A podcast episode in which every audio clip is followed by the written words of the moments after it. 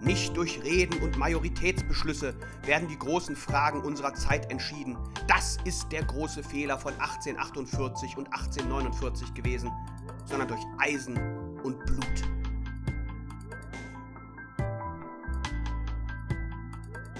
Verfassungsgeschichte der Neuzeit. Der Podcast. Folge 9. Reichsgründung und Reichsverfassung. Herzlich willkommen zur neunten Folge des Podcasts Verfassungsgeschichte der Neuzeit. Die heutige, etwas längere Folge setzt im Anschluss an die nicht nur in Deutschland im Kern gescheiterte Revolution der Jahre 1848-1849 an. Wir werden uns anschauen, wie es in der Folge mit der liberalen und der Nationalbewegung weiterging, die trotz der restaurativen Phase, die nun eintrat, weiterhin lebendig war und alsbald auch wieder auf der politischen Ebene, vor allem in den Parlamenten, eine Rolle spielte. Sowohl in Italien als auch in Deutschland konnte das nationale Einigungsprojekt schließlich verwirklicht werden. In Deutschland steht vor allem Bismarck für diesen Prozess, der, man möchte beinahe natürlich sagen, als Student auch an der Universität Göttingen wirkte.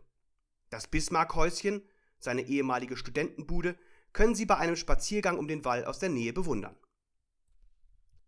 Die Reichsverfassung, die im Januar 1871 in Kraft trat, war allerdings weiterhin, jedenfalls im Kern, dem konstitutionellen Sonderweg verpflichtet und war damit nicht im Prinzip der Volkssouveränität, sondern im Kern dem monarchischen Prinzip verwurzelt. Wenngleich das Wahlrecht auf Bundesebene durchaus modern anmutete und von Bismarck bewusst eingeführt wurde, während es in Preußen ja bis 1918 noch beim Dreiklassenwahlrecht blieb. Bevor wir uns dieser Entwicklung aber im Einzelnen widmen, wie stets der kurze Rückblick auf die letzte Folge, wo wir uns mit den revolutionären Unruhen in Europa in der Mitte des 19. Jahrhunderts befasst haben. Auf geht's! Ausgangspunkt der revolutionären Unruhen waren erhebliche gesellschaftliche und soziale Veränderungen, die sich seit 1815 in Deutschland, aber auch andernorts ergeben hatten. Die Bevölkerung war in Deutschland massiv gewachsen was an einer weiter gesunkenen Mortalität und medizinischen Entwicklungen, aber auch an der Aufhebung der Standesschranken lag. Heirat folgte immer öfter auf Liebe und auf die Heirat folgten Kinder, die immer häufiger überlebten. Das führte allerdings auch zu prekären Arbeitsverhältnissen, obwohl die Industrialisierung, die diese soziale Frage noch einmal verschärfen sollte, noch gar nicht wirklich begonnen hatte. Missernten kamen hinzu und die Folge war eine stetig zunehmende Verarmung der Massen. Immer mehr Menschen konnten mit dem, was sie verdienten, nicht wirklich über die Runden kommen. Gesellschaftliche Instanzen, die sich gekümmert hätten, waren mit den intermediären Gewalten entfallen, sodass sich der Blick auf den Staat richtete, dessen Legitimität immer mehr in Frage gestellt wurde. Wozu war dieser Staat denn gut, wenn man unter solchen Umständen leben musste? Der letzte Impuls zu den ersten Unruhen kam dann erneut aus Frankreich. Die dortige Februarrevolution schwappte nach Deutschland über, zunächst in den Regionen, die Frankreich am nächsten waren, und zunächst auf dem Land, alsbald aber auch in den Hauptstädten Wien und Berlin. Die Bevölkerung artikulierte die politischen Forderungen und trat damit als politische Bewegung in Erscheinung, und den Autoritäten gelang es nicht, diese Unruhen zu beenden. Organisiert, vor allem von den bürgerlichen Vertretern, kam es in Frankfurt zunächst zur Zusammenkunft eines Vorparlaments, das sich nicht zuletzt aufgrund zahlreicher monarchischer Konzessionen zu einem Gewaltverzicht bereit erklärte und die Wahlen zu einer Nationalversammlung vorbereitete. Zu diesen monarchischen Konzessionen zählte in zahlreichen Staaten nicht nur die Wiedergewährleistung der Presse- und Versammlungsfreiheit, sondern auch die Einsetzung bürgerlich-liberaler sogenannter Märzregierungen. In Österreich wurde Fürst von Metternich, der Gestalter der europäischen Ordnung des Wiener Kongresses und Anführers der Restauration, gestürzt und sogar zur Flucht ins Ausland gezwungen. Der Kaiser ließ sich dazu hinreißen, ein Versprechen für die Konstitutionalisierung des Vaterlandes abzugeben, was angesichts der komplexen Situation des Vielvölkerstaates Österreich-Ungarn allerdings schon technisch kaum durchsetzbar erschien. Auch deshalb sollte das Deutsche Reich später ohne Österreich als sogenannte Kleindeutsche Lösung zustande kommen. Auch in Preußen gab es ein neues Verfassungsversprechen und einen in Schwarz-Rot-Gold durch Berlin reitenden König. In der Nationalversammlung dominierte das gebildete Bürgertum. Man sprach denn auch schnell vom Honoratiorenparlament und von einer Hegemonie der Gebildeten. Im Parlament formierten sich die Abgeordneten zu acht Fraktionen, die nach den Lokalen benannt wurden, in denen sie sich trafen. 150 Abgeordnete blieben fraktionslos. Insgesamt war die Nationalversammlung damit linker als die vormärzlichen Landtage, aber gleichwohl nicht radikal. Die Beratungen litten allerdings darunter, dass ein Nationalstaat noch nicht bestand und die provisorische Zentralgewalt daher auf keinen Verwaltungs- und auch keinen militärischen Apparat zurückgreifen konnte. Auch die Frage, wie ein deutsches Reich zu formieren war, blieb umstritten. Föderal, unitarisch, monarchisch oder als Republik. Man kümmerte sich daher zunächst um die Grundrechte, die allerdings auch eine der Hauptforderungen waren. Auch diese Debatte zog sich allerdings hin und konnte erst im Dezember 1848 beendet werden. Und bis dahin hatte sich die Gegenrevolution bereits wieder formiert, und zwar sowohl in Preußen als auch und vor allem in Österreich. Die Debatten in der Paulskirche liefen gleichwohl weiter. Der aufkommende Widerstand erhöhte aber immerhin die Kompromissbereitschaft der Fraktionen. Am Ende einigte man sich auf die Errichtung eines Bundesstaates mit einem erblichen Kaiser an der Spitze. Es kam dabei allein der preußische König in Betracht. Dieser Kaiser hatte erhebliche Machtbefugnisse, entschied nicht zuletzt über die Zusammensetzung der Regierung und konnte zudem das Volkshaus auflösen. In der Gesetzgebung kam ihm aber nur ein suspensives Vetorecht zu. Bemerkenswert war auch die Organisation des Rechtsschutzes. Nicht zuletzt kannte die Paulskirchenverfassung eine Form der Verfassungsbeschwerde. Die Grundrechte waren also als subjektive Rechte konstruiert. Soziale Rechte kannte die Verfassung allerdings praktisch keine. Man verließ sich also, dem liberalen Zeitgeist entsprechend, weiterhin darauf, dass der Markt diese Fragen schon lösen würde.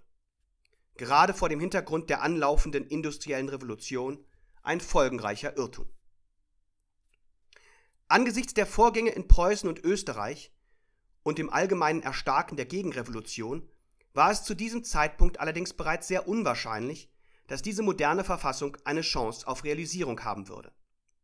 Zwar wählte die Versammlung der Paulskirche den preußischen König Friedrich Wilhelm noch am 28. März 1849 zum deutschen Kaiser, dieser hielt von der ihm angetragenen Krone jedoch wenig obwohl seine eigene Regierung ihm sogar zur Annahme derselben geraten hatte.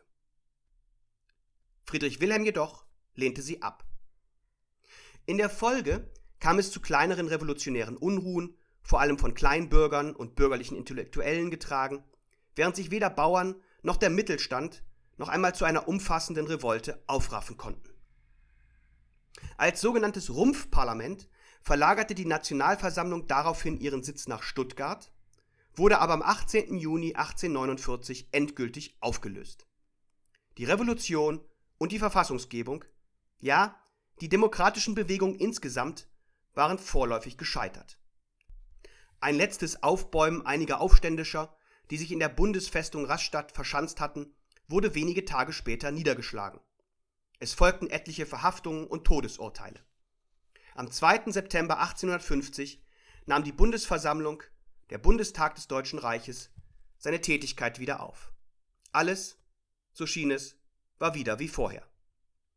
Insbesondere die nationale Einheit wurde nicht erreicht. Dazu sollte es dann erst im Jahr 1871 unter Bismarck kommen. Der Weg zu dieser Einheit und die Verfassung des Deutschen Reiches sind denn auch das Thema der heutigen Folge. Also, genug der Wiederholung, auf geht's! Schauen wir dazu zunächst auf die Situation in Europa, wie sie sich in der unmittelbaren Zeit nach der gescheiterten Revolution und dem Sieg der Reaktion darstellte. In Frankreich, wo die Revolution ihren Ausgangspunkt genommen hatte, herrschte schon wenige Jahre später Napoleon III. als Alleinherrscher. Er war Inhaber der alleinigen Exekutivgewalt, das Parlament wurde von ihm seines Initiativrechts beraubt und tagte fortan hinter verschlossenen Türen. In der Bevölkerung hatte anfangs Napoleon III. einen großen Rückhalt. Große Teile waren einfach müde nach den ereignisreichen Jahren und sehnten sich nach Ruhe und vor allem Sicherheit. Und Napoleon III. schaffte es durchaus geschickt, sich als Sachwalter eben dieser nationalen Interessen darzustellen. Dennoch sollte man sich nicht täuschen. Das System war ganz auf Napoleon III. zugeschnitten, der bis in die kleinste Verwaltungsregion seinen Einfluss geltend machte.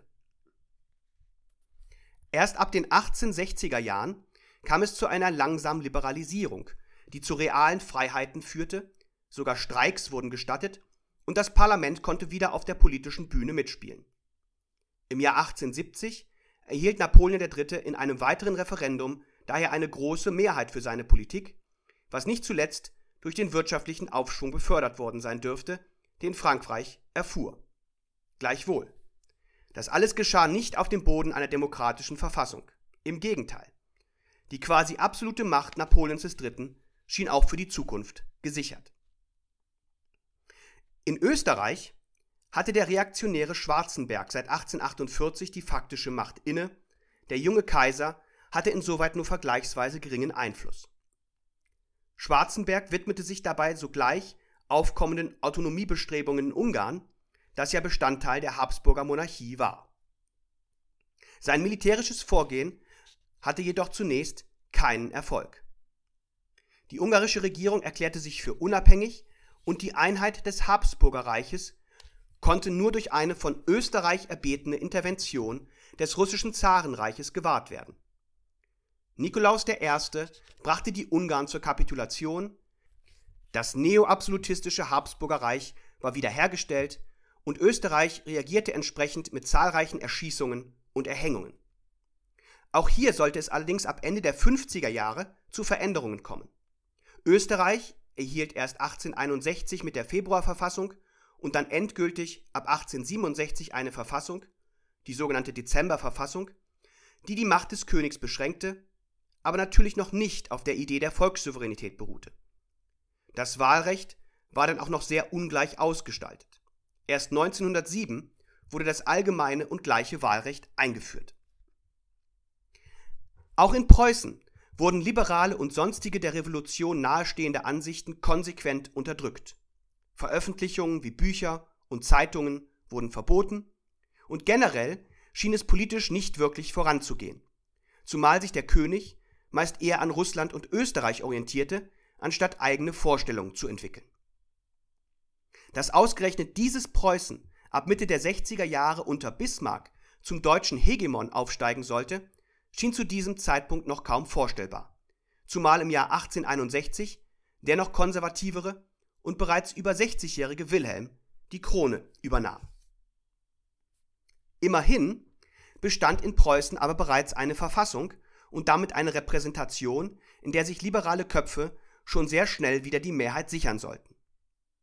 Der Sieg der Reaktion war also alles andere als total gewesen. Gerade die intellektuellen Führungsschichten hielten an ihren liberalen Vorstellungen fest und träumten den Traum eines deutschen Nationalstaates weiter. Das preußische Parlament war Anfang der 60er Jahre bereits wieder so stark, dass es sich auf einen größeren Konflikt mit dem König um die Finanzierung einer Heeresreform einließ. In dieser Situation nun holte der König den zuvor bereits kaltgestellten Bismarck zurück nach Preußen. Der harte Bismarck sollte den Parlamentariern ihre Grenzen aufzeigen. Im September wurde Bismarck zum preußischen Ministerpräsidenten ernannt. Bis zur Reichseinigung sollten von da an keine zehn Jahre mehr vergehen. Tatsächlich war dieser Konflikt Ausdruck eines systemischen Problems des deutschen dualistischen Konstitutionalismus mit dem Monarchen auf der einen und dem Parlament auf der anderen Seite. Zwar konnte der Monarch, anders als in England, frei über die Regierung entscheiden. Diese Regierung war nun aber vor allem in finanziellen Fragen und zudem im Bereich der Grundrechte auf die Mitwirkung des Parlaments angewiesen. Eine stabile Regierung war so nur schwer zu haben, gerade weil das Parlament sich seiner damit einhergehenden starken Stellung zunehmend bewusst wurde. Auf eine formale Abhängigkeit der Regierung vom Parlament wollten sich die Monarchen aber unter keinen Umständen einlassen. Stattdessen versuchten sie die Abgeordneten in ihrem Sinne zu beeinflussen, behinderten Liberale daran, sich um einen Abgeordnetensitz zu bewerben oder wandten andere repressive Maßnahmen an, um das Parlament zu schwächen. Nicht zuletzt blieb der Zusammenschluss zu Fraktionen formal weithin verboten.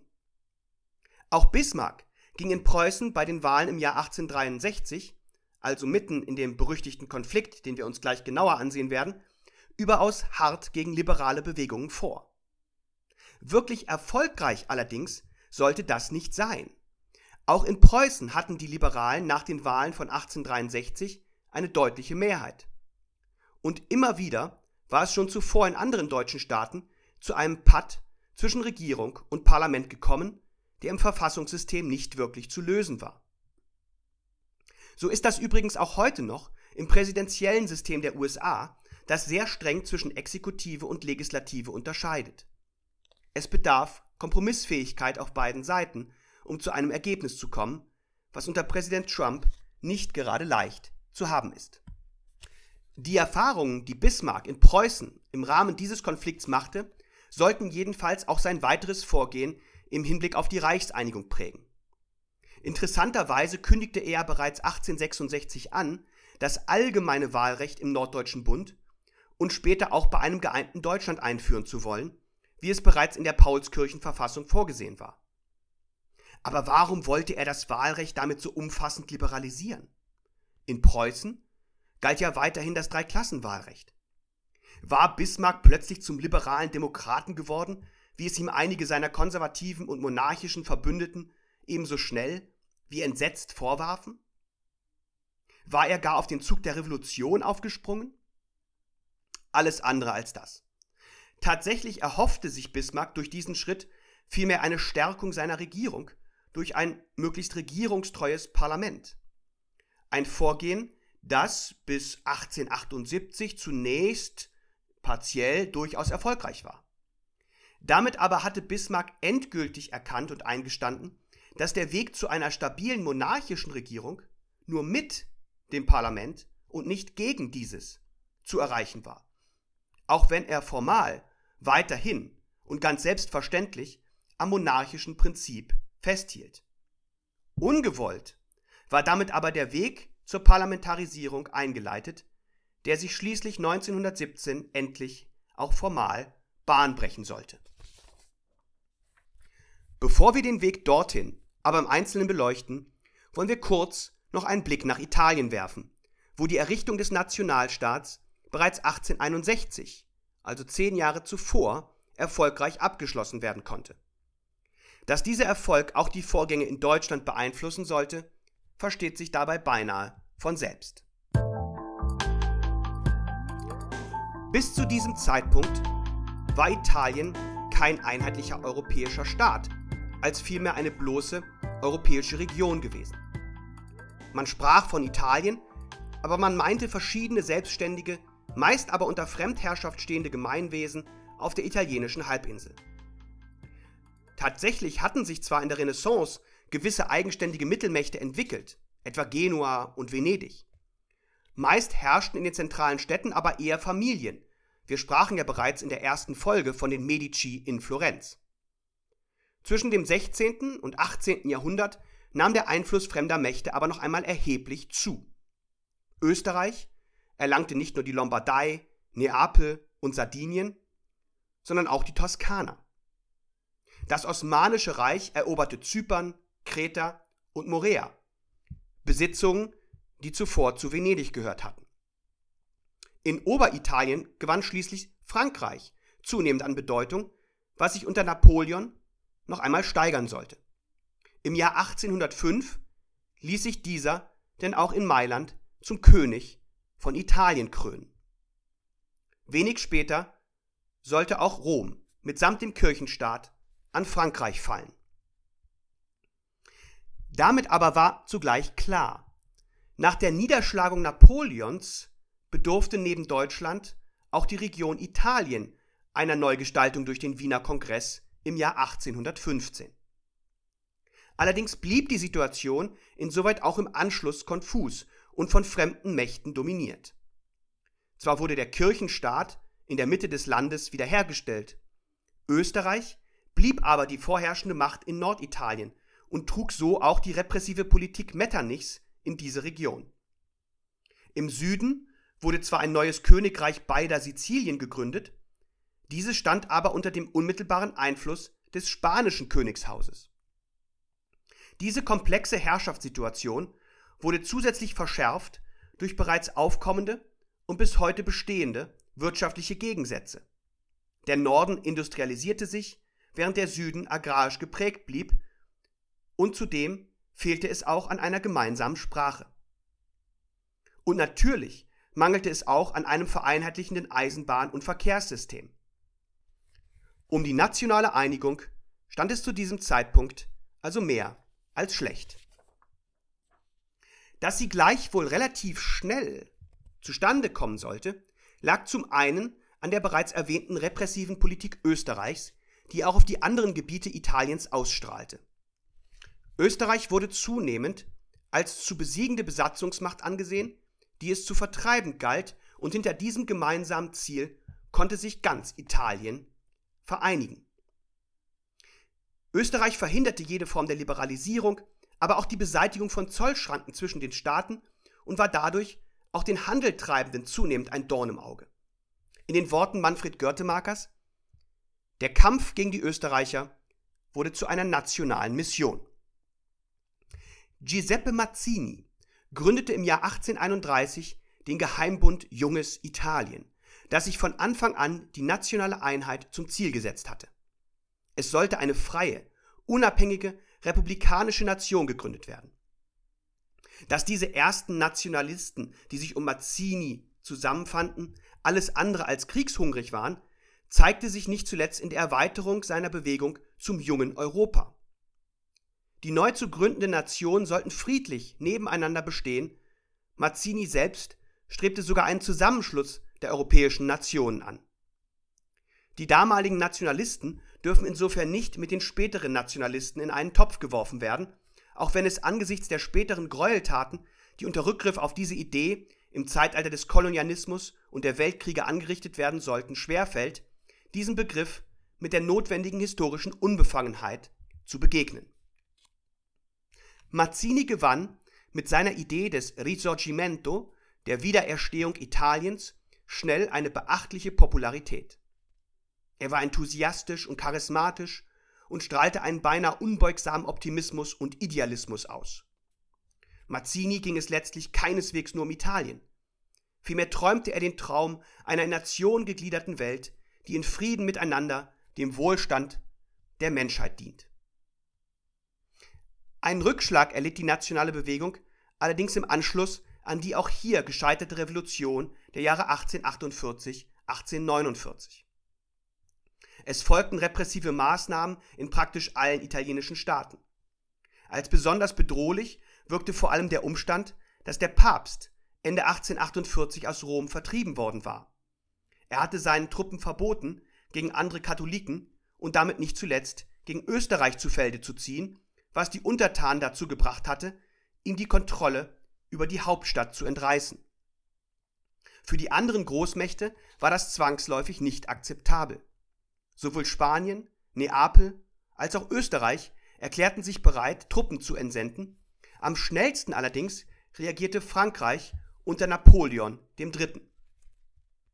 Im Februar war in Rom unter anderem unter Mazzinis Führung eine republikanische Regierung eingesetzt worden. Napoleon III.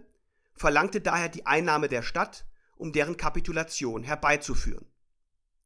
Die Republikaner kämpften unter der Führung Giuseppe Garibaldis aufopferungsvoll, aber letztlich vergeblich. Schon im Juni 1849 war der Aufstand niedergeschlagen. Garibaldi floh in den Norden und sollte in der Folge noch an zahlreichen weiteren Befreiungskämpfen, vor allem gegen Österreich, beteiligt sein. Nachdem auch Mazzini enttäuscht nach London geflohen war, ging die Führung in der weiterhin nicht aufgegebenen Einigungsfrage an den Berater des Königs Emanuel II. von Sardinien Piemont, Graf Camillo di Cavour, über, der allerdings einen sehr viel pragmatischeren Kurs als Mazzini wählte. Für ihn war schnell klar, dass weitere Revolutionen eventuell sogar kontraproduktiv sein würden. Es musste vielmehr darum gehen, letztlich wohl nicht anders als mit Hilfe einer anderen Großmacht, Österreich aus Norditalien zu vertreiben. Carrefour fokussierte sich daher zunächst auf innenpolitische Reformen, modernisierte Sardinien-Piemont, um auf diesem Wege das Vertrauen möglicher Verbündeter zu gewinnen. Zugleich unterstützte er im Jahr 1855 Großbritannien und Frankreich im Krimkrieg, um diese als mögliche Verbündete gegen spätere Kämpfe gegen die Österreicher zu gewinnen. Und tatsächlich gestatteten die beiden Großmächte dem kleinen Sardinien Piemont bei den Friedensverhandlungen die repressive Italienpolitik der Habsburger öffentlich anzuklagen. Zwar warnte Frankreich intern zugleich, die Einigungspolitik allzu forsch voranzutreiben. Carrefour ließ sich von seinem Kurs allerdings nicht abbringen, auch weil er überzeugt war, dass andernfalls erneute revolutionäre Unruhen drohen könnten. Und tatsächlich sollte er mit dieser Taktik letztlich Erfolg haben, weil schließlich Napoleon III. sich bereit erklärte, die nationale Einigung zu unterstützen. Napoleon hatte seine Haltung dabei auch wegen eines gegen ihn verübten Attentats durch einen italienischen Nationalisten geändert, der ihn in einem Brief kurz vor seiner Hinrichtung noch aufgefordert hatte, Italien zu befreien und seine Unabhängigkeit zu gewähren. Napoleon sicherte Piemont daraufhin militärische Unterstützung in einem Konflikt mit Österreich zu, nahm diese Zusage jedoch zunächst noch wieder zurück, als die anderen Großmächte, müde vom zermürbenden Krimkrieg, Napoleon darum baten. Österreich sah darin wiederum einen Freibrief zur Festigung der eigenen Position in Norditalien, setzte Piemont faktisch ein Ultimatum zur Abrüstung, was allerdings Napoleon umgehend dazu brachte, seine vorherige Zusage wiederum zu erneuern. Es war soweit. Ende April 1859 kam es zu ersten militärischen Auseinandersetzungen zwischen Österreich und Frankreich, die anfangs auch im Sinne Carrefours liefen. Auch weil Frankreich allerdings ein Eingreifen Preußens zugunsten Österreichs befürchtete, das tatsächlich bereits eine Mobilmachung veranlasst hatte, sah es vom letzten und entscheidenden Schlag ab. Damit aber war es erneut nicht gelungen, Österreich gänzlich zu vertreiben. Im Gegenteil. Die österreichische Herrschaft schien erst einmal gefestigt.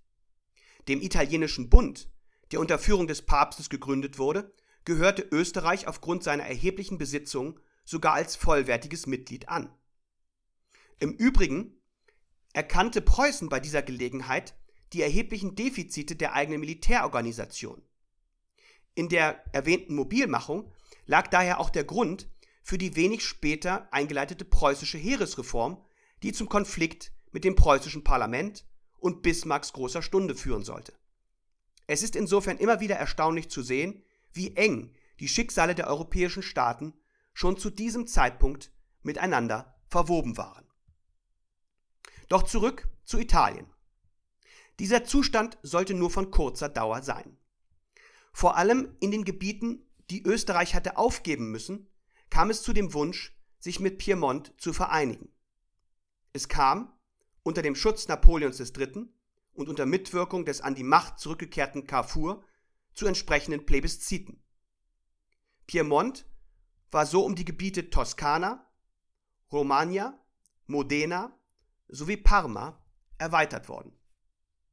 Das wiederum ließ auch den Süden Italiens in Unruhe geraten, wobei hier wiederum Garibaldi auftrat.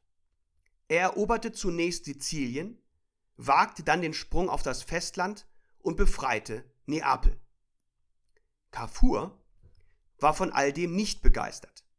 Er sah darin eher militärisches Harakiri als eine klare Strategie und befürchtete nun vor allem, dass Garibaldi auf die Idee kommen könnte, Rom anzugreifen, wo der Papst unter französischem Schutz stand. Um dem zuvorzukommen, sprach er mit Napoleon III., holte sich die Erlaubnis, die päpstlichen Truppen anzugreifen und zog anschließend Richtung Süden weiter. Die eroberten Gebiete sprachen sich schnell für eine Vereinigung mit Piemont aus. Garibaldi gab auf, am 14. März wurde Italien, mit Ausnahme Roms und Venetiens, zum Königtum erklärt. Emanuel II. wurde am 17. März zum König von Italien gekrönt. Hauptstadt war allerdings zunächst Florenz, da Frankreich seine Truppen zum Schutz des Papstes weiterhin nicht aus Rom abzog. Dem Papst sollte eine erneute Flucht vorerst erspart bleiben.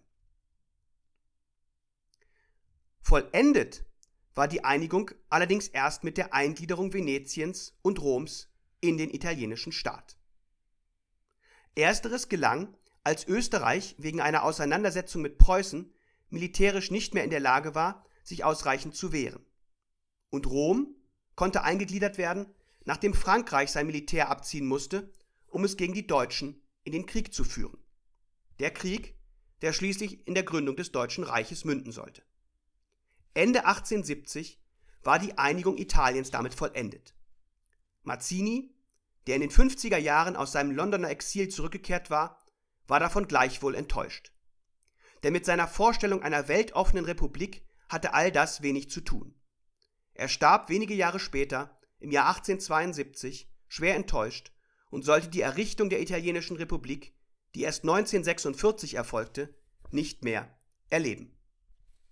Die Verfassung Italiens beruhte auf dem Staatsgrundgesetz des Königreichs Sardinien von 1848 und ruhte letztlich ähnlich wie die deutschen Verfassungen auf dem monarchischen Prinzip, enthielt aber auch einige Abweichungen. So bestimmte Artikel 2 zunächst ausdrücklich. Der Staat wird regiert auf monarchischer konstitutioneller Grundlage, die Erbfolge des Thrones bestimmt das Salische Gesetz. Die Gesetzgebung war aufgeteilt auf den König sowie zwei Kammern.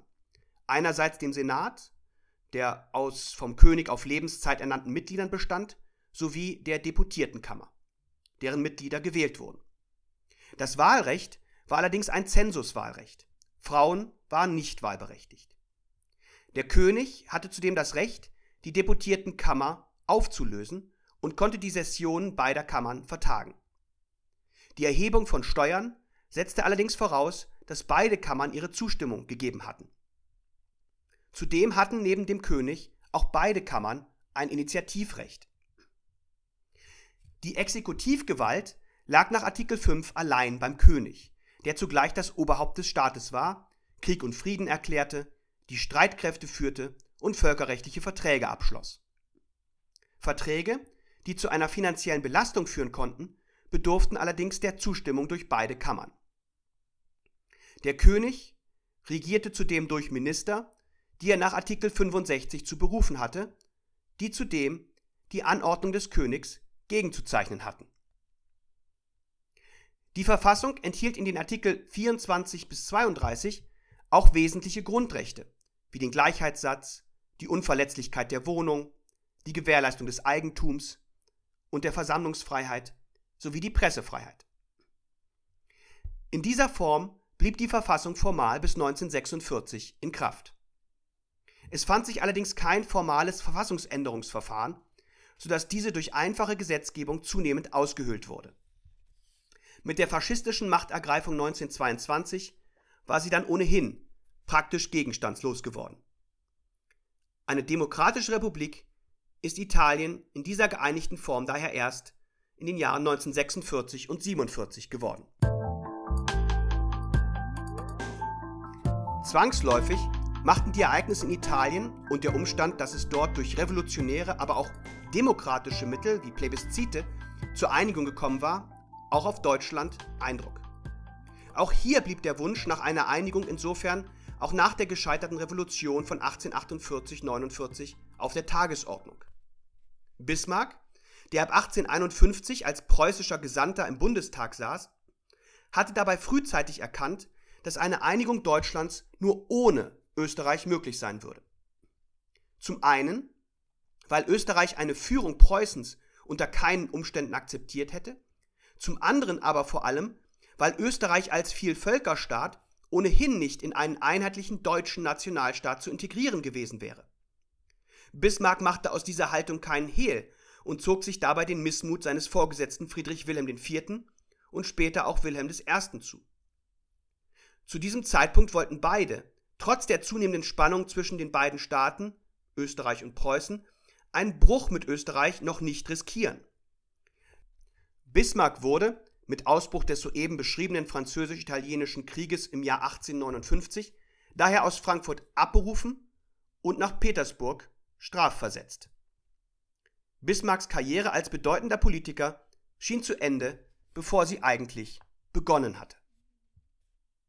Doch erneut sollte diese Karriere schnell wieder in Gang kommen. Den Hintergrund bildete der bereits erwähnte preußische Verfassungskonflikt, der im Jahr 1862 zwischen dem preußischen Monarchen Wilhelm I.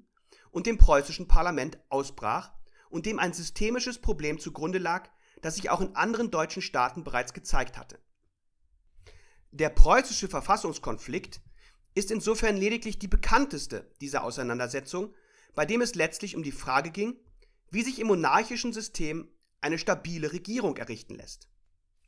Die Regierung war ja formal unabhängig vom Parlament.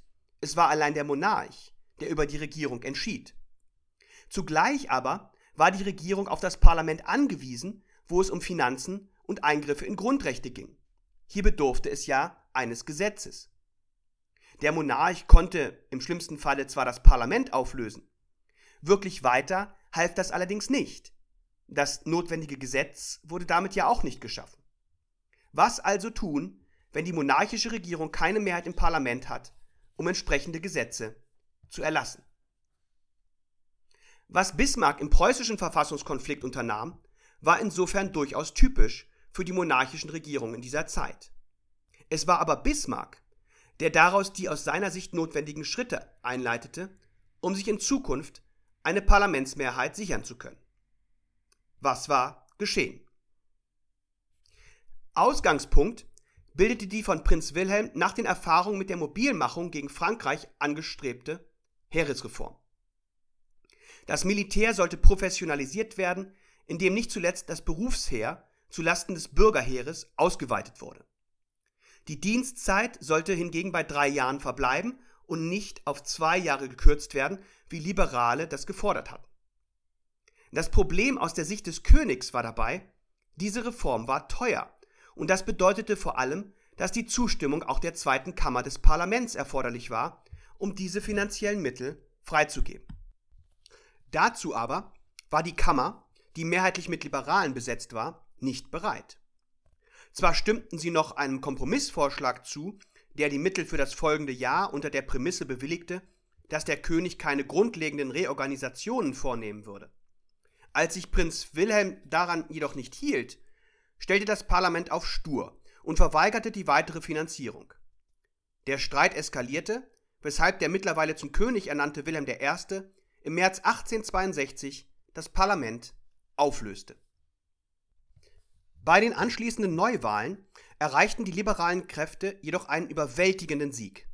Genervt dachte Wilhelm I. bereits an Abdankung, folgte dann aber dem Rat seiner Berater und holte den erzkonservativen und harten Hund Otto von Bismarck aus dem russischen Exil, der ihm umgehend versprach, auch gegen die Mehrheit des Parlaments zu regieren. Und genau das tat er dann auch. Nachdem das Parlament erneut die finanziellen Mittel für die Heeresreform verweigert hatte, kam es zur berüchtigten Eisen- und Blutrede Bismarcks. Nicht durch Reden und Majoritätsbeschlüsse werden die großen Fragen unserer Zeit entschieden. Das ist der große Fehler von 1848 und 1849 gewesen, sondern durch Eisen und Blut. Bismarck regierte in der Folge als etatloser und in den Worten Ute Daniels Konfliktminister für die nächsten Jahre und reizte dabei die ihm gegebenen Möglichkeiten mehr als aus. Einerseits versuchte er, wie viele andere monarchische Regierungen auch, die Wahlen in seinem Sinne zu beeinflussen. Nachdem das Parlament 1863 abermals aufgelöst worden war, drohte er Dorfbürgermeister mit Geldstrafen und Amtsenthebungen, wenn sie gegen den Regierungskandidaten stimmen sollten. Wählerlisten wurden von konservativen Wahlkommissaren angelegt, die die eine oder andere liberale Stimme versehentlich unter den Tisch fallen ließen, und die Pressefreiheit wurde massiv beschränkt. Es wurde getrickst, wo es ging. In anderen Staaten wurden unter anderem auch die Wahlkreise neu zugeschnitten. Übrigens ein Verfahren, das sich bis heute großer Beliebtheit nicht zuletzt in den USA erfreut, wo es unter dem Begriff Gerrymandering diskutiert wird. Wahlkämpfende liberale Abgeordnete wurden wegen Majestätsbeleidigung inhaftiert und so weiter und so fort. Bismarck war da wie seine Kollegen nicht wirklich zimperlich. Allein, es sollte nichts nützen. Bei der Wahl 1863 kamen die Liberalen trotz aller Repressalien auf eine Mehrheit von 258 der insgesamt 350 Abgeordneten. Andererseits versuchte Bismarck sein Vorgehen als etatloser Regierungschef mit der sogenannten Lückentheorie verfassungsrechtlich zu legitimieren. Insofern sah die Verfassung zwar in Artikel 99 vor, dass die Ausgaben des Staates durch ein Haushaltsgesetz festgestellt werden mussten. Allein, wie im Konfliktfall zu entscheiden war, wenn ja gleichwohl Ausgaben zu tätigen waren, sah die Verfassung nicht vor. Das Grundgesetz enthält dazu heute in Artikel 111 eine Regelung für den sogenannten etatlosen Zustand. So ist das auch in vielen anderen parlamentarischen Regierungssystemen. In der preußischen Verfassung aber fand sich dazu, wie auch in den USA bis heute, nichts. Während es in den USA im Falle einer fehlenden Einigung allerdings anerkannt ist, dass dann tatsächlich kein Cent ausgegeben werden darf. Unter Donald Trump haben diese sogenannte Government Shutdowns erheblich zugenommen, berief sich Bismarck letztlich auf das monarchische Prinzip. Sollte die Verfassung danach eine Lücke enthalten, so müsse entsprechend des monarchischen Prinzips auf die Zuständigkeit des Königs geschlossen werden. Wörtlich führte Bismarck unter anderem bereits im Januar 1863 in einer Rede vor dem Parlament aus. Wird der Kompromiss dadurch vereitelt, dass eine der beteiligten Gewalten ihre eigene Ansicht mit doktrinärem Absolutismus durchführen will, so wird die Reihe der Kompromisse unterbrochen und an ihre Stelle treten Konflikte. Und Konflikte, da das Staatsleben nicht stillzustehen vermag, werden zu Machtfragen. Wer die Macht in den Händen hat, geht dann in seinem Sinne vor, weil das Staatsleben auch nicht einen Augenblick stillstehen kann. Die Lösung dieses vier Jahre andauernden Konflikts sollte letztlich durch externe kriegerische Auseinandersetzungen erfolgen. Zum einen versuchte Schleswig, sich 1864 rechtswidrig aus dem Deutschen Bunde zugunsten Dänemarks zu lösen. Österreich und Preußen gingen zunächst gemeinsam gegen Dänemark vor und waren alsbald erfolgreich. Allerdings war das nur der Ausgangspunkt für das letztliche Auseinanderbrechen des Deutschen Bundes, als Österreich und Preußen sich nämlich nicht einigen konnten, wie mit dem Elbherzogtümern nun zu verfahren sei. 1866 war es soweit. Es kam zu einer militärischen Auseinandersetzung zwischen den beiden deutschen Großmächten. Am 3. Juli 1866 wurde der Krieg durch Moltke für Preußen entschieden. Preußen erhielt in der Folge die Gebiete Kurhessen, Hessen-Nassau und Frankfurt am Main, verzichtete aber darauf, österreichisches Gebiet zu annektieren, um Österreich als möglichen späteren Bündnispartner nicht zu verprellen. Im Frieden von Prag vom 23. August 1866 blieb das Territorium Österreichs dementsprechend unangetastet. Allerdings musste Österreich einer Neuordnung Deutschlands ohne Österreich und der Auflösung des Deutschen Bundes zustimmen. Dieser endgültige Verzicht auf die großdeutsche Lösung wurde Bismarck von Zeitgenossen und auch später bisweilen vorgeworfen. Indes, Österreich hätte in einen deutschen Nationalstaat nur mit seinem deutschen Teil integriert werden können, hätte also aufgespalten werden müssen. Das aber hätte zu erheblicher Instabilität auf dem Balkan führen können, wo Österreich als anerkannter Vielvölkerstaat eine wichtige Beruhigungsfunktion einnahm. Insofern war die kleindeutsche Lösung letztlich wohl doch die einzig realistische und nachhaltige für einen deutschen Nationalstaat. Damit aber ergab sich auch innenpolitisch eine andere Situation. Das zeigte sich schon bei den Parlamentswahlen in Preußen die ausgerechnet auf den Tag der Schlacht bei Königgrätz fielen, den 3. Juli 1866. Die Liberalen erlitten eine krachende Niederlage. Das preußische Volk hatte sich hinter Bismarck und seinen nationalen Ambitionen vereint. Es war auch immer weniger vermittelbar, warum die liberalen Abgeordneten einer Heeresreform ihre Zustimmung verweigerten, obwohl das Heer gewissermaßen Sieg um Sieg einfuhr. Einige liberale Stimmen sprachen resigniert von einer Anbetung der militärischen Macht, die sich in Preußen breit gemacht habe. In dieser Situation nun hätte Bismarck versuchen können, das Parlament endgültig zu besiegen. Allerdings war er klug genug, das nicht zu tun, denn ob er damit langfristig Erfolg haben würde, wäre mehr als fraglich gewesen. Stattdessen legte er dem Parlament die sogenannte Indemnitätsvorlage vor, durch die sein etatloses Regieren nachträglich sanktioniert werden sollte. Damit aber versöhnte er konservative und liberale Abgeordnete zugleich, indem er einerseits die Regierungspolitik in Zeiten des Notstands rechtfertigte, andererseits aber anklingen ließ, dass diese Politik nicht umfassend auf dem Boden der Verfassung errichtet worden war. Tatsächlich wurde diese Vorlage dann auch mit großer Mehrheit angenommen. Nicht zuletzt die Hälfte der bisherigen liberalen Opposition stimmte für sie, womit allerdings letztlich ein Auseinanderbrechen der Liberalen nicht mehr zu verhindern war. Die nationalliberale Partei erklärte sich zur künftigen Zusammenarbeit mit Bismarck bereit, hinzu kam die Freikonservative Vereinigung, eine Abspaltung der konservativen Kräfte, denn auch diese hatten sich gespalten, da die Hardliner den vermeintlichen Kuschelkurs Bismarcks mit den Liberalen nicht mittragen wollten. Diese beiden Parteien sollten Bismarck denn auch erst im Norddeutschen Bund und später im Deutschen Reich bis Ende der 70er Jahre die notwendigen Mehrheiten im Parlament sichern. Die nunmehr mögliche deutsche Einigung vollzog sich in zwei Etappen. Bismarck führte die deutschen Staaten nördlich des Mains zunächst im Jahr 1866 im Norddeutschen Bund zusammen, dessen Verfassung bereits im Kern derjenigen des späteren Deutschen Reiches entsprach. Der Verzicht auf die süddeutschen Staaten war dabei einer Konzession an Napoleon III. geschuldet, die Bismarck abgegeben hatte, um ein französisches Eingreifen in den preußisch-österreichischen Konflikt abzuwehren. In diesem norddeutschen Bund kamen neben Preußen also zunächst 21 weitere norddeutsche Staaten zusammen. Die Verfassung beruhte auf einem von Bismarck angefertigten Entwurf, der zunächst einem nach dem Frankfurter allgemeinen Wahlrecht gewählten verfassungsberatenden Norddeutschen Reichstage vorgelegt wurde. Man beachte die Terminologie, nicht verfassungsgebend, sondern verfassungsberatend. Tatsächlich nahm dieser Reichstag nur wenige Veränderungen vor, allerdings nicht zuletzt das Amt des Bundeskanzlers wurde gestärkt. Die in dieser Form beratende Verfassung wurde sodann in den 22 beteiligten Staaten beschlossen und als Gesetz verkündet. Sie trat am 1. Juli 1867 in Kraft. Mit den drei süddeutschen Staaten schloss Bismarck allerdings umgehend militärische Schutz- und Trutzbündnisse.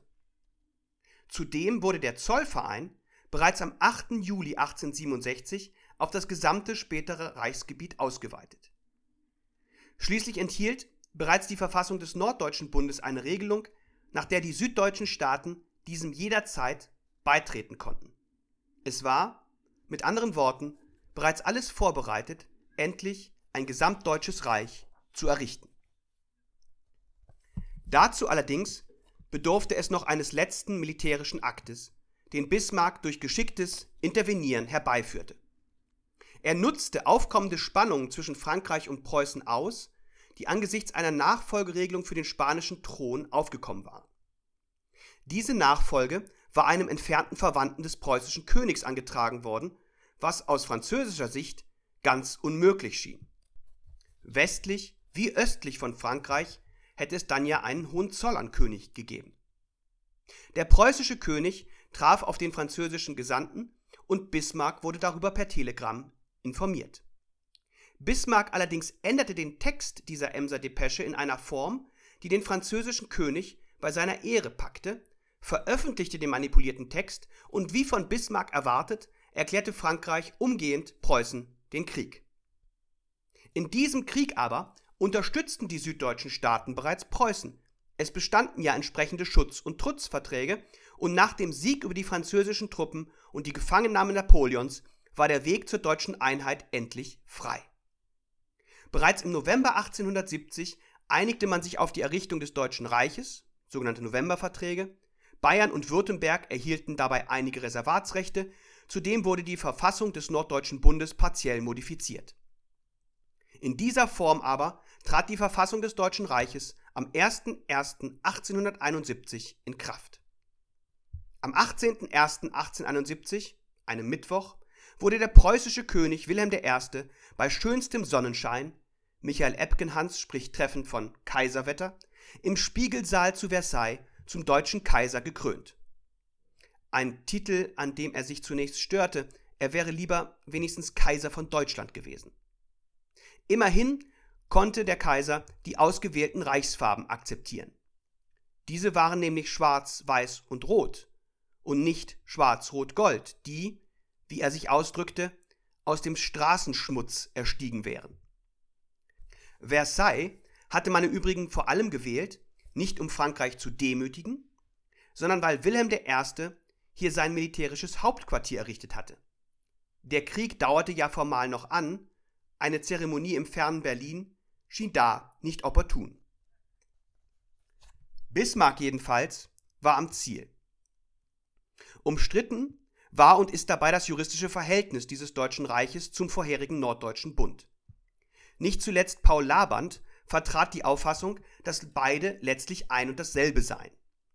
Die süddeutschen Staaten seien durch die Novemberverträge lediglich einem bereits bestehenden Bundesstaat beigetreten, der im Übrigen aber unverändert geblieben sei. Sogenannte Identitätstheorie. Tatsächlich findet sich in den Novemberverträgen auch nichts über die Beendigung des Norddeutschen Bundes. Allerdings war der Wille der Vertragsschließenden doch erkennbar auf die Errichtung von etwas Neuem, etwas Einzigartigem gerichtet. Und so lassen sich denn auch nicht zuletzt die Ratifikationsgesetze lesen. Schaut man auch auf das berühmte Bild von Anton von Werner aus dem Jahr 1883, das die Kaiserkrönung in Versailles abbildet, sieht das in der Tat alles andere als nach der Feier eines schnöden und eher technischen Beitritts aus. Nein, das Reich war richtigerweise auch juristisch etwas Neues. Ein Aliot zum Norddeutschen Bund, mit diesem nicht identisch, vielmehr dessen umfassender Rechtsnachfolger. Wie sah sie nun aus, diese Verfassung des geeinten Deutschen Reiches? Auch sie hielt, wenngleich in abgeschwächter Form, am monarchischen Prinzip fest. Allerdings zog Bismarck hier partiell auch die Lehren aus dem so mühsamen preußischen Verfassungskonflikt. Insbesondere hatte er eingesehen, dass auch eine monarchische Regierung letztlich nur erfolgreich sein konnte, wenn sie entsprechende Mehrheiten im Parlament hinter sich wusste. Die Unterdrückung und Wahlbeeinflussung hatte liberale Mehrheiten nicht dauerhaft verhindern können. Auch wenn Bismarck gewiss kein Demokrat oder Anhänger von Parlamenten gewesen war, arbeitete er daher fortan vergleichsweise eng mit dem Parlament zusammen.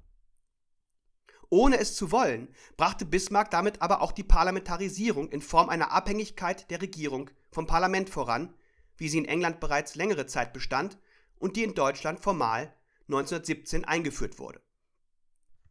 Bismarck war also, insbesondere mit der Einführung des allgemeinen Wahlrechts, keineswegs auf die Seite der Revolutionäre gewechselt, wie es ihm bisweilen vorgehalten wurde.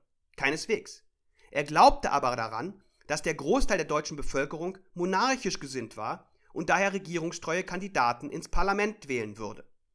Und auch, wenn die Mehrheitsfindung schwierig bleiben sollte, war dieses Vorgehen jedenfalls bis etwa 1878 auch durchaus erfolgreich.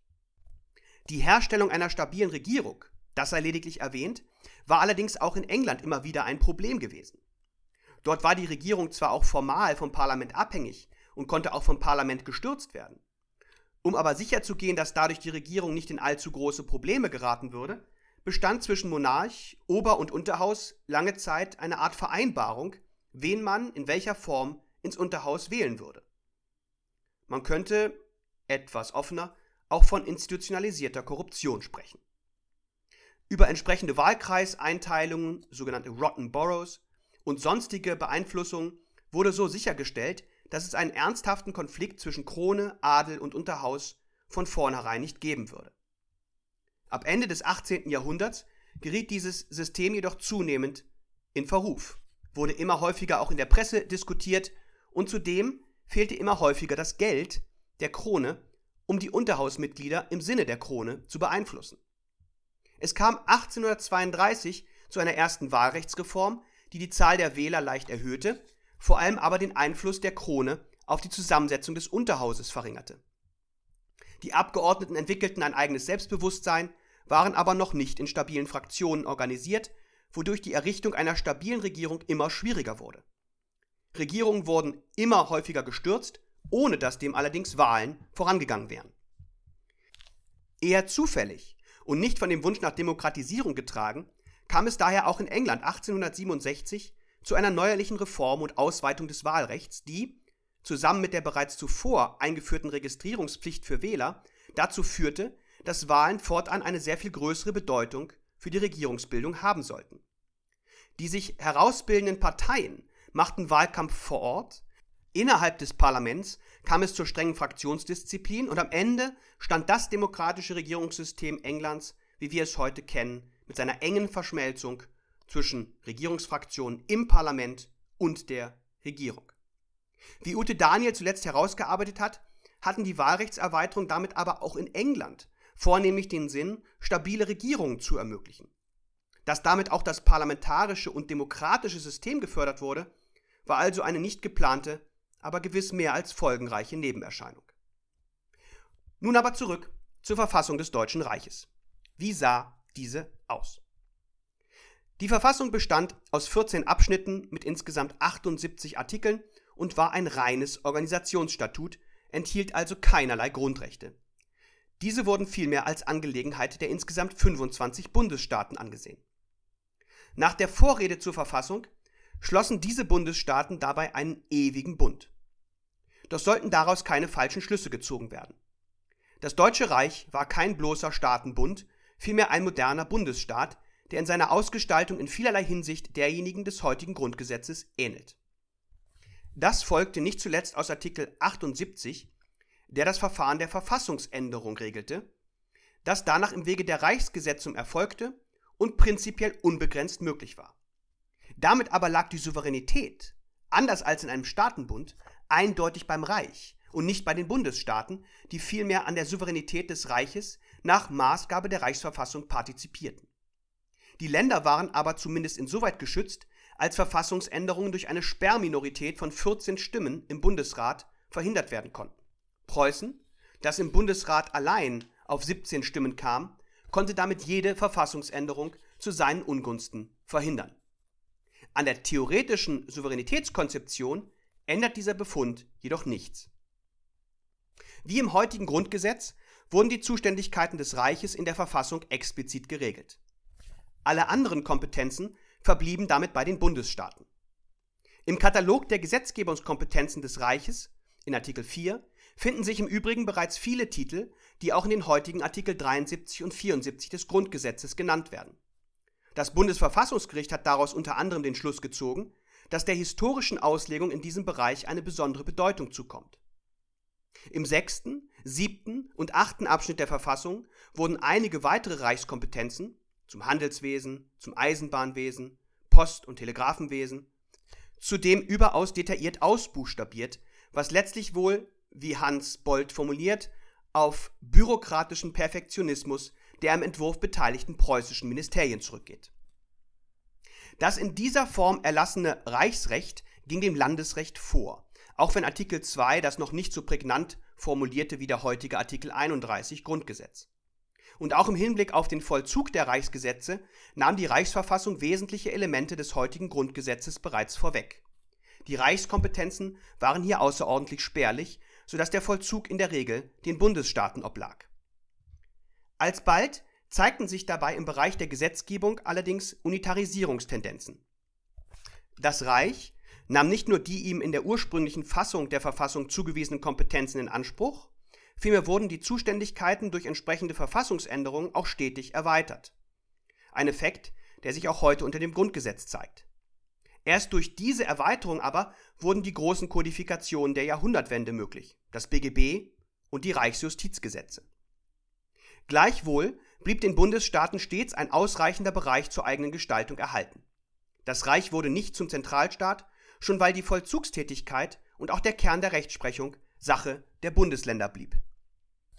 In organisationsrechtlicher Sicht war der Bundesrat das höchste Organ des Reiches, in das jeder der 25 Bundesstaaten eine bestimmte Anzahl an Vertretern zu entsenden berechtigt war, die sich nach Größe und Bedeutung des jeweiligen Bundesstaates richtete.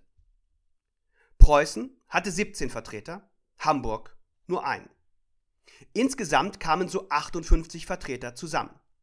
Der Anzahl der Vertreter entsprach die Anzahl der Stimmen des jeweiligen Bundesstaates, wobei diese Stimmen jedoch, so wie das heute auch noch beim Bundesrat unter dem Grundgesetz der Fall ist, nur einheitlich abgegeben werden konnten, wie es in Artikel 6 der Verfassung ausdrücklich normiert war. Die Dominanz Preußens wird hier sehr deutlich.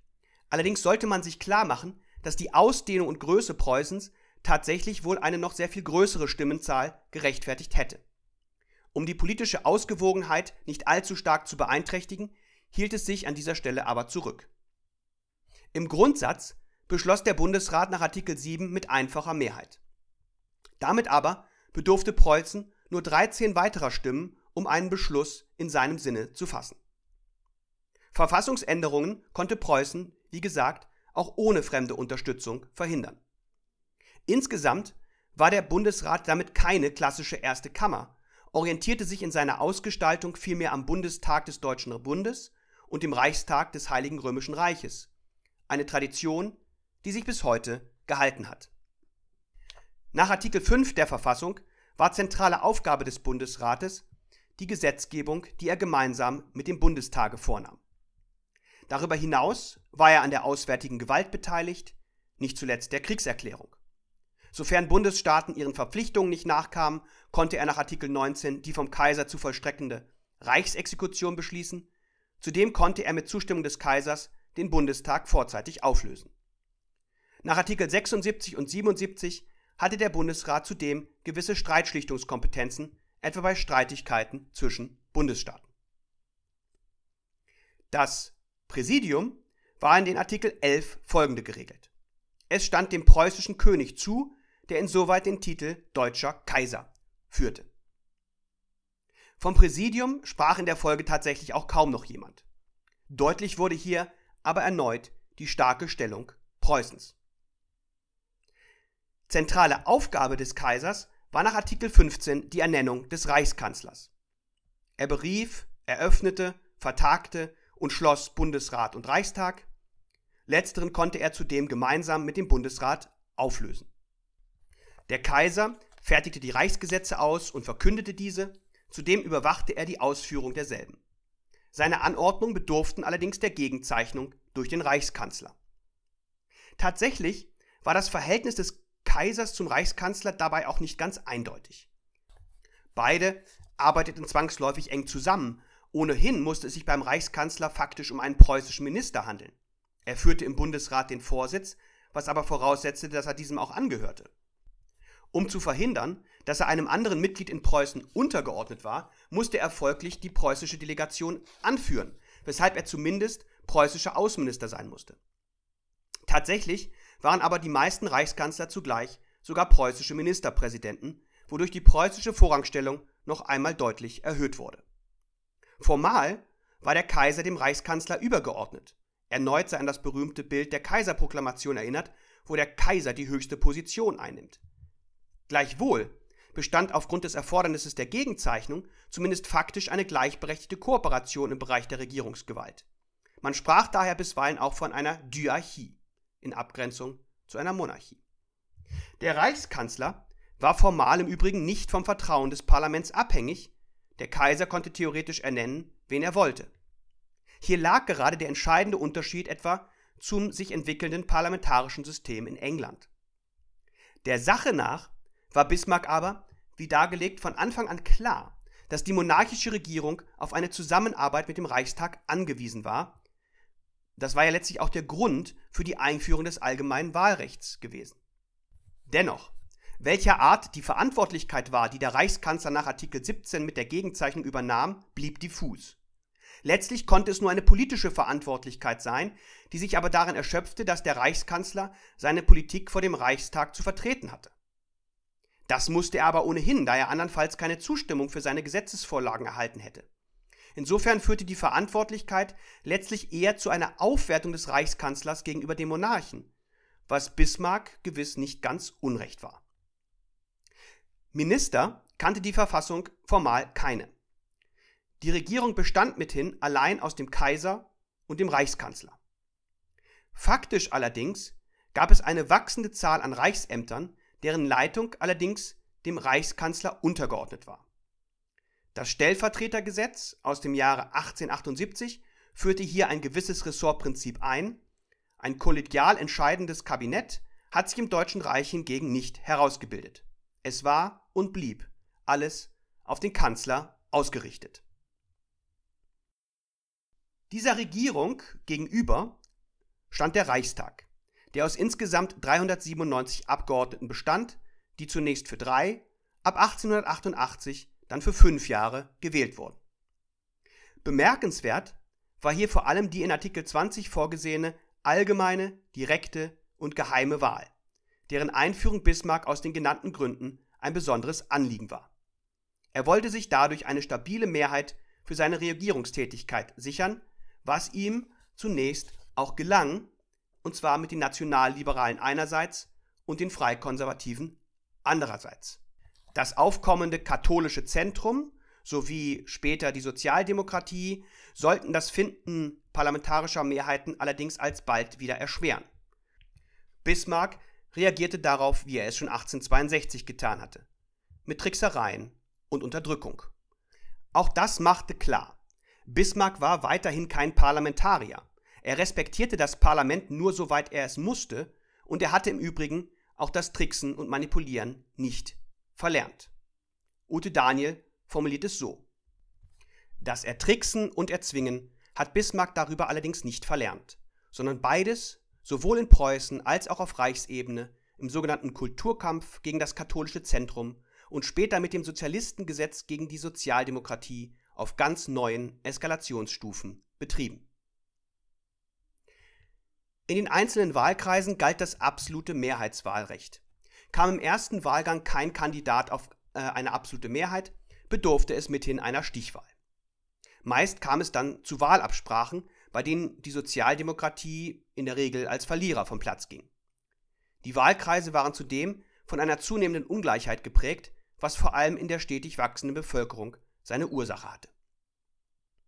Ein Verfassungsgericht sah die Reichsverfassung nicht vor.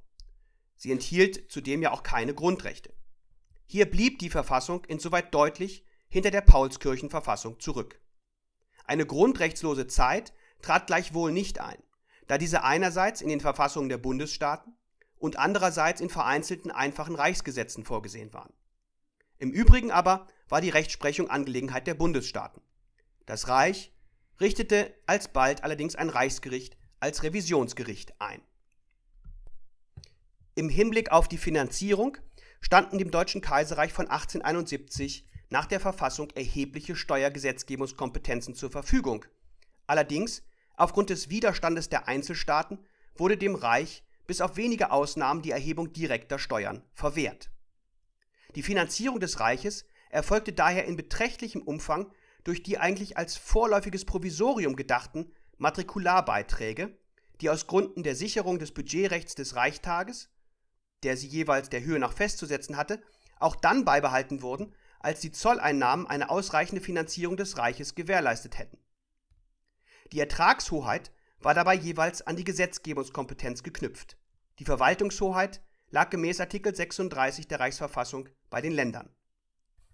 Insgesamt blieb das Reich finanziell damit aber Kostgänger der Länder. In Weimar sollte man dieses Verhältnis praktisch umdrehen, während das Grundgesetz nun versucht, aus diesen beiden Extremen einen finanziellen Mittelweg zu gehen. Wie war dieses Deutsche Reich nun staatstheoretisch einzuordnen? War es eine Monarchie, eine Demokratie oder etwas Drittes? Die Antwort fällt schwerer, als man vermuten würde, da diese Frage von der Verfassung explizit nicht beantwortet wurde. Gegen die Einordnung als reine Monarchie, wie wir sie in den letzten Folgen kennengelernt haben, spricht zunächst der Umstand, dass die Verfassung den Kaiser nicht als Träger sämtlicher Staatsgewalt auswies. Ihm standen nur die Befugnisse zu, die er von der Verfassung verliehen bekommen hatte. In Preußen war das weiterhin anders, aber im Reich wirkte die Verfassung insofern durchaus herrschaftsbegründend. Das wird auch in der besonderen Stellung des Bundesrates deutlich, der in der Verfassung noch vor dem Kaiser behandelt wird. Dem Kaiser kamen zwar durchaus wichtige und klassische monarchische Zuständigkeiten zu, andererseits war der Bundestag bereits Teil der Staatsgewalt und wirkte an dieser nicht lediglich mit. Von einer Demokratie wird man gleichwohl nicht sprechen können, auch wenn Paul Laband diesen Begriff einmal für das Reich verwandt hat. Laband stellte dabei allerdings lediglich auf die Gleichheit der Mitglieder des Reiches ab. Diese Mitglieder waren aber nicht die Bürger, sondern die Einzelstaaten. Menger charakterisiert das Reich daher als eine Aristokratie von Regierungen. Und dazu passt auch das bereits mehrfach genannte Bild von Anton von Werner. Vom Volk ist bei der Proklamation in Versailles jedenfalls weit und breit nichts zu sehen. Frotscher und Pirot sprechen daher von einer eingeschränkten Monarchie, weil das monarchische Prinzip faktisch doch als das prägende angesehen werden müsse. Die konkrete staatstheoretische Einordnung fällt insofern nicht ganz leicht. Dessen ungeachtet muss man sich aber klar sein, dass die endlich erfolgte Reichseinigung einen Sturm der Begeisterung auslöste. Man konnte sich jetzt in allen 25 Bundesstaaten als Deutsche bezeichnen. Und in der Tat, Artikel 3 legte diese einheitliche Staatsbürgerschaft verbindlich fest und stellte für alle Deutschen klar, dass diese in allen Bundesstaaten die gleichen Rechte genossen. Kritik einiger Liberaler, wie etwa des Staatsrechtlers Johann C. Blunschli, der nun eine stramme und antiliberale Regierung Bismarcks befürchtete, blieb anfangs leise und wurde von den Jubelschreien gänzlich übertönt. Jedenfalls ließ sich das Volk kaum von einer staatstheoretischen Unklarheit oder von künftigem Regierungshandeln von seiner Feierlaune abbringen. Der Historiker Heinrich von Sübel fasste die allgemeine Stimmung insofern wohl besser zusammen, als er ausführte, was 20 Jahre der Inhalt allen Wünschens und Streben gewesen, das ist nun in so unendlich herrlicher Weise erfüllt. Woher soll man in meinen Lebensjahren noch einen neuen Inhalt für das weitere Leben nehmen? Wie die Entwicklung des Reiches unter Bismarck tatsächlich weiterging und wie das alles in der Weimarer Verfassung mündete, hören wir dann in der übernächsten Folge. In der nächsten erlauben wir uns hingegen einen kleinen Exkurs und schauen auf die Staatsgründungen, die im 19. Jahrhundert in anderen Regionen der Welt stattfanden. Jetzt noch der Blick auf die Show Notes, wo ich diesmal drei Bücher aufgenommen habe. Erstens Die Geschichte Europas 1850 bis 1918 von Manfred Görtemacker. Es ist 2002 im Kohlhammer Verlag erschienen und behandelt nicht zuletzt die Einigung Italiens und Deutschlands in ausführlicher Form. Zweitens Die Reichsgründung 1870-1871 von Michael Epgenhans, das soeben bei Beck in der Beck-Wissen-Reihe aus Anlass des im kommenden Jahr anstehenden 150. Jahrestages der Reichsgründung erschienen ist. Das Buch bietet einen sehr gut lesbaren Überblick über die Ereignisse, die seit 1848 zur Reichsgründung geführt haben und zeigt unter anderem auch, welche Rolle die Reichseinigung in der nationalen Erinnerung seitdem spielt. Drittens noch der Hinweis auf ein soeben in der Hamburger Edition erschienenes und von Ute Daniel verfassten Büchleins mit dem Titel Postheroische Demokratiegeschichte.